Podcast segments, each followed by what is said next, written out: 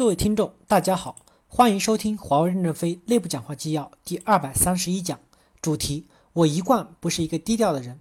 任正非接受法国媒体联合采访。本文刊发于二零一三年十一月二十五日。接上文，观点报提问：您刚才提到你年轻的时候是从书里了解世界的，都有哪些书？华为和中国政府有什么关系？如果华为在某些国家的发展遇到困难，会不会中美两国政府双边谈判时是否会谈到华为？任飞回答说：“第一点，看了哪些书，我确实是不能回答出来。我实际上是个宅男，我没有其他的生活爱好，下班就回家，不是读书就是看电视、看纪录片、看网络。我阅读的速度非常快，书读的很多，不知哪本书影响了我，哪件事影响了我，思想是怎么生成的？我脑袋里产生的想法，我也找不到源头在哪。我们公司是一个无足轻重的公司，我们在美国的销售额就是十亿美金左右，中国的出口可是几万亿美金。”中国政府更多关心的这个大数目对他们的影响，中国政府更多的关心的是就业问题，关心大众的问题。我们本身是个民营企业，不具有什么高度的政治地位。如果中美两国的关系，华为夹在中间产生影响的话，很难办，影响两国的交往不值得。所以，我们决定退出美国市场，不再夹在中间。我们现在从美国市场退出来以后，发展也挺好的。但是，我们手机在美国是很有好的销售的。美国不能说手机也有安全问题吧？因为软件是美国的，不是我们的，我们没有操作系统，所以我们做些合理的事情，放在合理的位置上，不去影响整个世界。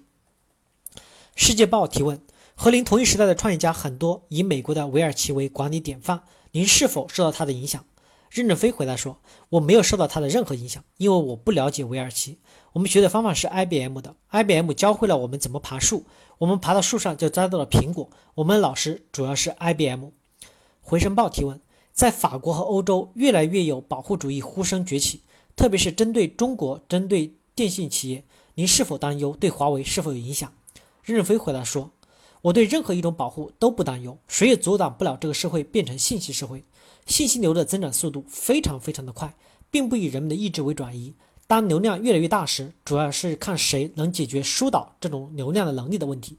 我认为，只要有流量，就有希望。”当前在疏导流量方面，华为能力是最强的，所以你愿意不愿意，可能都要采用华为的设备。我们不能保证别的企业以后不会超过华为。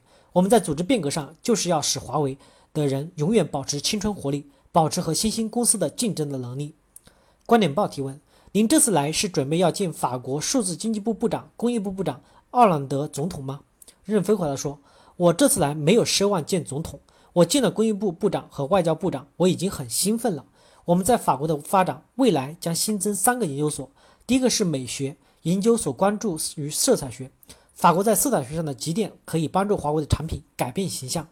第二个是数学研究所，未来的数字世界，世界流的数据大的不可想象，我们不知道如何应对这么大的流量的。自来水在管道里面的分子是一样的，从这个支路到那个支路流动的都是水。巴黎的自来水管网就非常复杂了，而在信息管道里流的每个分子都不一样。而且每个分子必须准确的流到其他的地方去。如果这个信息流比自来水大千亿倍，信息管道比太平洋还粗，如何办？我们就打算在数学领域加大投资，用数学的办法来解决这样一个大流量下的管理办法。我们十几年前在莫斯科投资了一个数学所，数十名数学家帮助华为的无线发展成为全球一流，也使华为从一个落后的公司变成了世界先进公司。我们觉得面对未来的大数据业务，数学能力支持不够。因此，想在法国成立一个大的数据数学研究所，希望能解决大数据的问题。第三个是芯片的设计问题。现在芯片技术美国最发达，我们在设计水平上已经达到了美国水平。我们想继续加大芯片的投资，改变我们的落后状况。世界报提问：您一生为人低调，媒体见的不多，为什么今天您这么这样做呢？而且选择在法国？任正非回答说。我一贯不是一个低调的人，否则不可能鼓动十几万华为人。在家，我平时都和小孩一起疯，家里读书的小孩经常和我聊天，我很乐意夸夸其谈。我并不是像外面媒体描述的低调的人，我很重视中欧关系的解决，华为和欧盟关系的解决。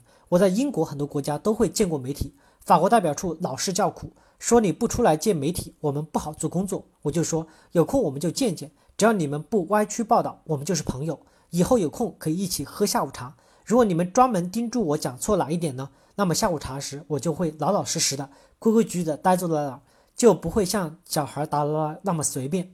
法国是个浪漫的国家，为什么不只看我的主流，忽略细节，一起浪漫呢？我今天的飞机马上要飞罗马尼亚，所以不能和大家多聊了。欢迎大家今后到公司去，非常感谢，感谢大家的收听。